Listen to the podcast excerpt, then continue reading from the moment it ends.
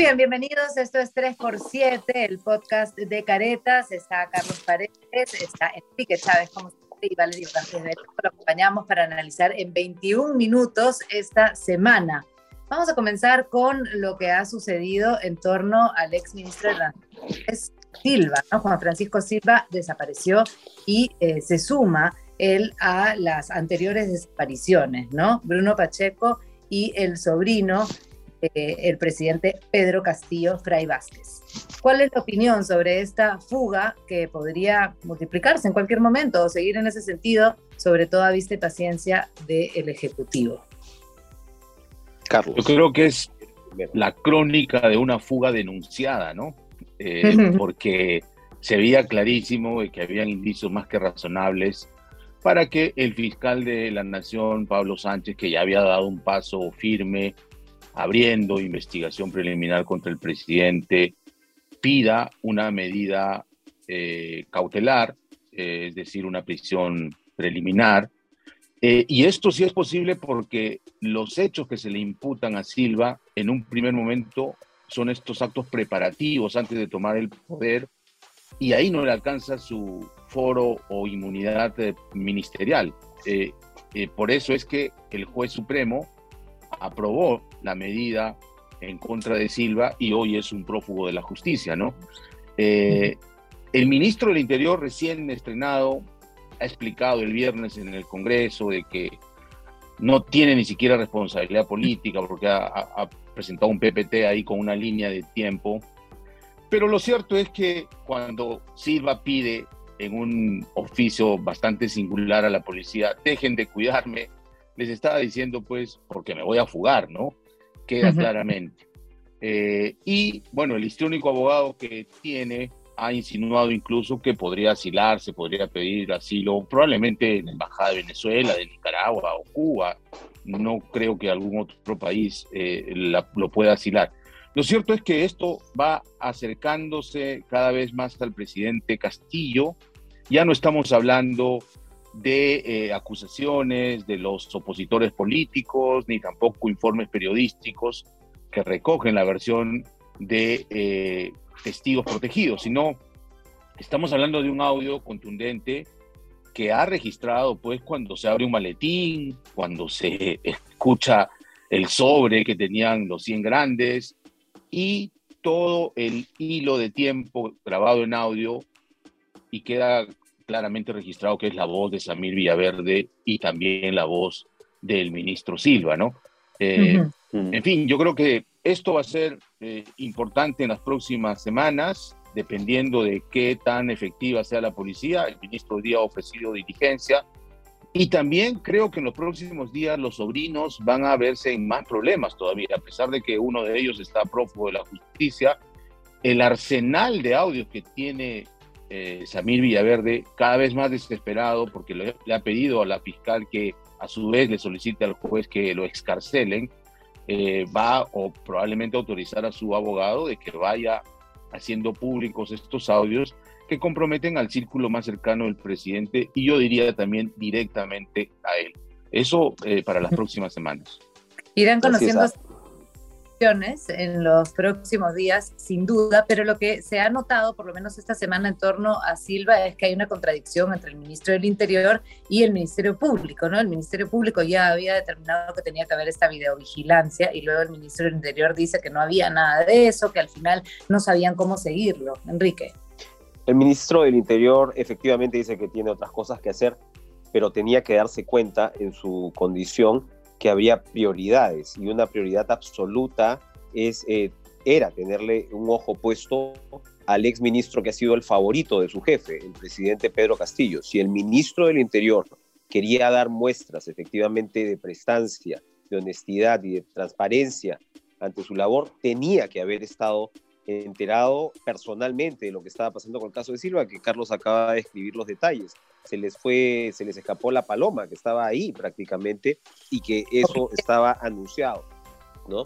Ahora, a mí además me, resulta fascinante porque efectivamente va a seguir saliendo material, pero cómo se va complementando este rompecabezas, ¿no? Porque tenemos todo lo de los 100 grandes y, lo que tiene que ver con lo que ya conocíamos del plan de Villaverde para insertarse en esta mafia de, transportes y comunicaciones que parecía que por supuesto funcionaba antes, ya lo hemos visto con la etapa de Vizcarra, el club chino y qué sé yo, pero este tema del club del tarot que agarra la OCE, ¿no? Donde, donde al parecer tú también entrabas ahí y te asegurabas en todas las bases, ¿no? O sea, entraba el hacker para darte la información confidencial y que en algunos casos tu oferta pudiera ganar por céntimos, pero al mismo tiempo, por supuesto, eh, tienes la maleta para mantener al ministro tranquilo. Y esto tiene que ver, recordemos además, con las obras que quedan abandonadas, con las adendas, es decir, es un circuito de corrupción que eh, yo creo es bastante más complejo de lo que parecía al principio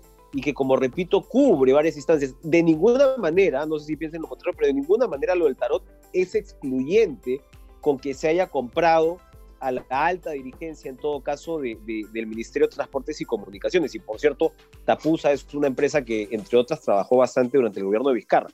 Así que es un esquema que se venía refinando y que sin duda el gobierno de Castillo llega a decir, bueno, acá yo quiero mi parte, ¿no? acá yo quiero mi, mi porción de la torta. Es bien interesante cómo esto va a ir desarrollándose con los próximos audios que, que, que salgan en, los, en las siguientes semanas. ¿no? Para no dejar el tema eh, así, ¿qué tanto, nuevamente, además que es una pregunta que vamos a las semanas, qué tanto ahorca esto al presidente en realidad? Porque también tenemos esta sensación de que ya nada indigna a nadie, ¿no? Y que nada de esto surte efecto. Al final, y vamos a hablar más adelante, el presidente da puntos en contra de la corrupción y sin embargo esto se le va acercando cada vez más. ¿Lo ahorcará en algún momento? ¿De qué depende, Carlos? Mira, yo creo que depende el recambio en la mesa directiva del Congreso, de que pongan un presidente o presidente del Congreso con mayor legitimidad y que se pongan a hacer la tarea, ¿no? La tarea de eh, la ruta de evacuación. Lo que queda claro es que es insostenible el gobierno de Castillo, incluso con su vicepresidenta Dina Boluarte, que también ya está hackeada, y hoy, eh, el viernes, hubo eh, una ausencia premeditada de tres grupos parlamentarios en la subcomisión de acusaciones constitucionales para simplemente boicotear este tema. Eh, y va a depender además de qué material se conozca y la contundencia de estos audios de Samir Villaverde. Recuerda que también Karelín López está en pleno proceso de colaboración eficaz y también ellos tienen registros de audios, de videos, eh, tienen cómo probar ciertas ah, imputaciones que hacen, dependiendo del calibre y del tamaño de compromiso con el presidente, eventualmente la calle podría calentarse también eh, y eh, podríamos hablar de una ruta de recambio democrático con un presidente del Congreso como presidente interino, a cambio de que se haga esta reforma política, por ejemplo, con un Senado, con la reelección, eh, con una serie de eh, puertas de escape para que el Congreso pueda aceptar también que deben irse todos, como la mayoría de peruanos creo lo exigimos, ¿no? Enrique, creo, sí, eh, sí, sí, dale, dale, No, lo que te iba a preguntar es que si desde el Congreso esta inacción era por no usar la bala de plata o coincides con Carlos con que se está buscando cambiar a, a Mari Carmen Alba. Coincido, sí, parcialmente. A ver, yo creo que el, tema de la señora Alba y estos audios que han salido, que parece que tienen varios meses y que confirman, digamos, el estilo, eh, el particular estilo, ¿no? De la, de la presidenta del Congreso. Es decir, es una señora que tampoco es muy capaz de tender puentes, de expresarse con la eh, propiedad y con la tingencia que merece la situación.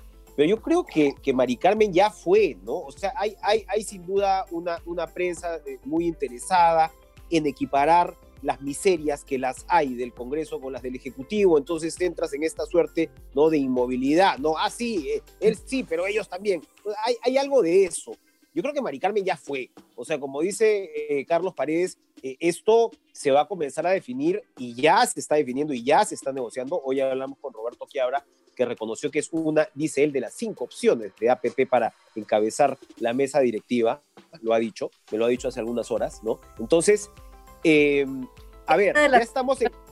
Perdona, es el hermano de Acuña también, ¿no? Este, estaría peleando APP por eso. Y por otra parte, hay que recordar que hay nuevas bancadas y también nueva distribución de las fuerzas para la nueva mesa directiva y también para las comisiones, ¿no? ¿Cómo eso se va a repartir ahora? Yo creo que Mari Carmen Alba no se juega ni el repechaje. O sea, el, el, Congreso, si de alguna manera no está, está articulando una ruta de salida, una ruta de evacuación, ya fue la señora Alba y bueno, está bien, seguirán saliendo cosas sobre ella. Ahora, lo que, lo que sí tengo un matiz con respecto a lo que dice Carlos es que no siento tan seguro que, esta ruta esté planteada. También hablando con otros congresistas, Adriana Tudela, por ejemplo, nos decía que la sucesión constitucional seguía vigente.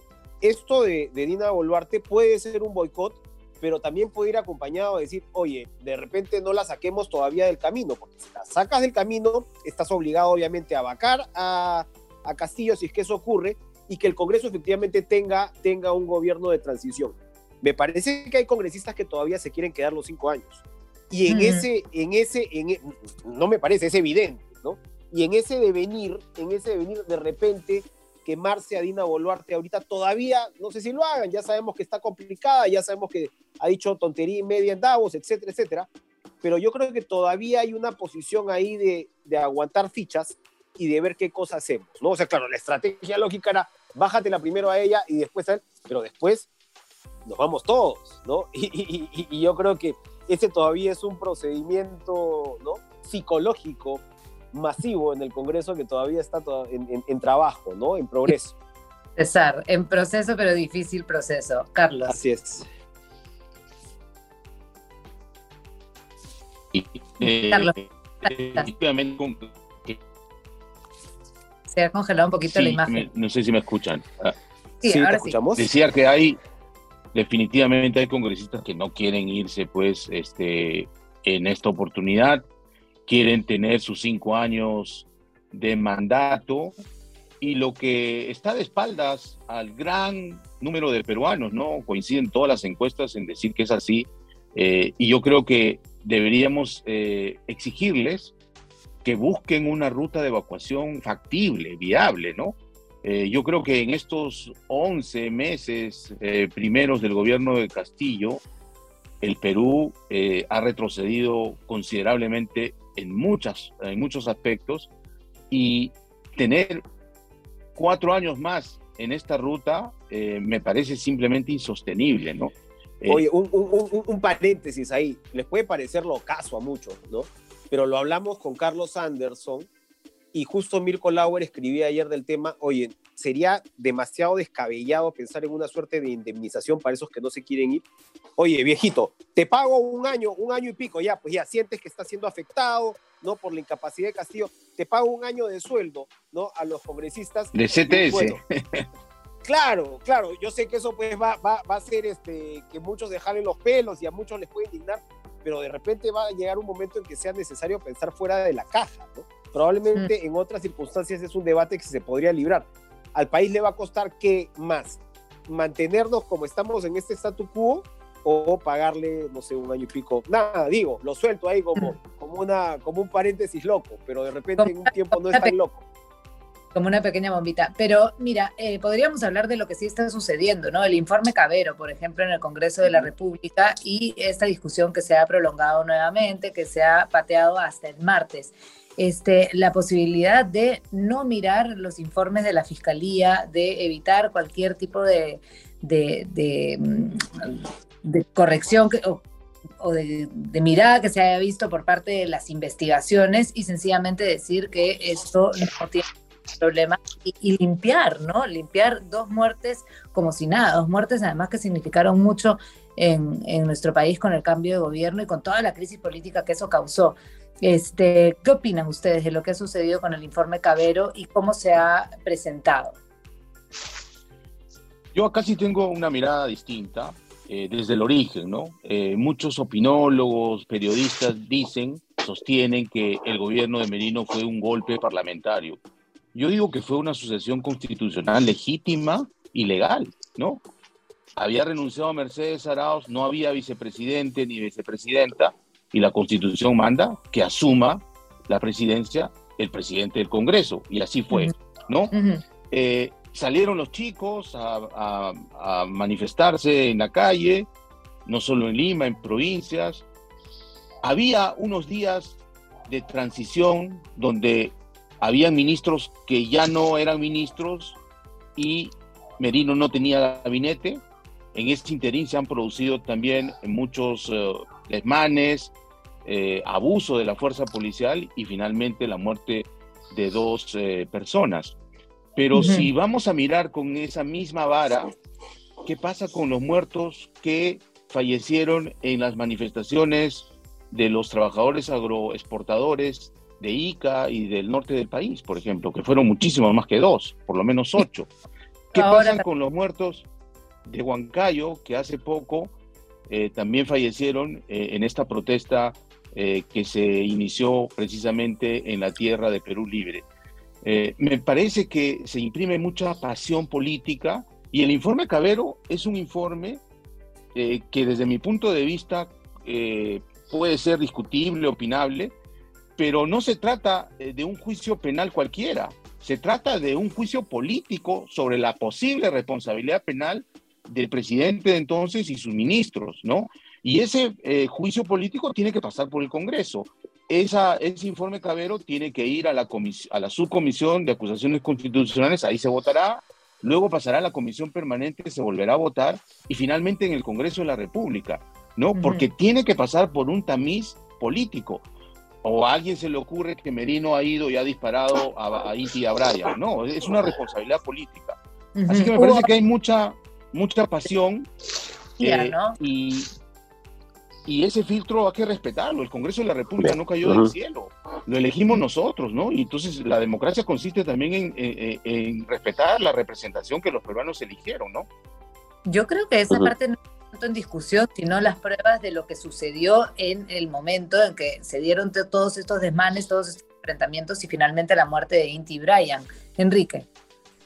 No, a ver, eh, yo considero que el manejo de Merino fue absolutamente disparatado en la crisis misma. Él insistió, por ejemplo, con eh, eh, los elementos de la, de la DINI en culpar a supuestos enemigos suyos, ¿no? Eh, que venían incluso del norte, o sea, una, una persona, la verdad, con, con, unos argumentos pobrísimos. Y más allá de, esa responsabilidad que dice Carlos, finalmente se tendrá que definir y, y, en todo caso el Congreso hará, hará su trabajo. Lo que me parece lamentable es que un poquito lo que pasa con la señora Alba, ¿no? Es que Merino se haya convertido ahora en un eje para una parte de la oposición, en un eje a defender. La mayor eh, parte de la, de, la, de la, ciudadanía detesta lo que representa Merino, sin que eso signifique, por supuesto, que Vizcarra haya quedado bien parado, ni mucho menos. Pero me parece que son factores que ahora mismo lo que hacen es convertirse en aliados de Castillo, verdad. O sea, que, que, que ahora, que ahora este, estemos gastando energías, ¿no? En, en, de alguna manera evaluar, ¿no? Lo que fue eh, o lo que significó Merino, pucha, la verdad que deberíamos eh, eh, dirigir esas energías hacia donde realmente importa, ¿no? Así como, así como lo que yo considero que es esta obsesión, esta cacería caviar, ¿no? Y este odio de algunos a Sagasti, por ejemplo, ¿no? Este bloquea la posibilidad, ¿no? De abrir la cancha con respecto a encontrar esa ruta de evacuación. Lo mismo pienso con, con quienes de alguna manera pues quieren, no sé qué sé yo, encumbrar a un parlamentario tan, tan mediocre y, tan irrelevante como Merino, que bueno, en realidad pues protagonizó eh, estos días lamentables, ¿no? Coincido con, con, Carlos en el término de la, de la estructura, pero políticamente me parece que los peruanos nos distraemos, la verdad, en temas que, que, no deberían tener ahorita la prioridad. Creo que vamos a tener cómo, ver cómo sigue este a ver qué es lo que sucede en el Congreso con, con, este informe Cabero y cómo se va trabajando. Vamos rápidamente, porque ya nos quedan dos minutos, a hablar de la cumbre, la cumbre donde el presidente hablaba de la eh, y, y, y después cómo de alguna forma se ha orientado la mirada a su ropa y a tonterías que, que realmente eh, dan ese contrapeso innecesario del que estabas hablando, Enrique, aunque sea otro tema. Así es. Mira, más allá del saludo de eh, Castillo, su esposa, al presidente Biden y que si usó o no usó corbata, para mí eh, lo más importante es que en su discurso que supongo le prepararon en Cancillería o sus asesores, hay una contradicción eh, pasmosa respecto a lo que dijo unos días antes en Suiza la vicepresidenta, ¿no? Respecto al modelo peruano, el respeto a la inversión peruana o a la inversión privada en el Perú, y sobre todo en el tema anticorrupción, ¿no? Este, escucharlo de su boca, decir que en el Perú él se encontró con una gran corrupción. Perdóname, si tu entorno está hackeado con orden de detención, prófugos de la justicia, o sea, por favor, mejor me evito hablar de eso y hablo de otras cosas. No, no hay ni siquiera un, eh, un tino para saber abordar los temas. Eh, y creo que además, errático como siempre, en vez de dar cierta garantía a los empresarios que lo escuchaban atentos, eh, creo que habrán salido con más dudas que certezas después de escuchar a Castillo en Los Ángeles. ¿ah? Enrique. Sí, sí, segundos nomás para rematar con respecto a lo que dices. Efectivamente, contradicción por el lado del discurso, la corrupción que está a su alrededor, él habla de corrupción y habla, invoca a los empresarios a que el Perú sea su aliado. Y acá, en el Perú, sale una encuesta de Ipsos, encargadas por Semana Económica, a los gerentes generales de las empresas del Perú. De las 2.500 empresas han agarrado a 165, de las más importantes.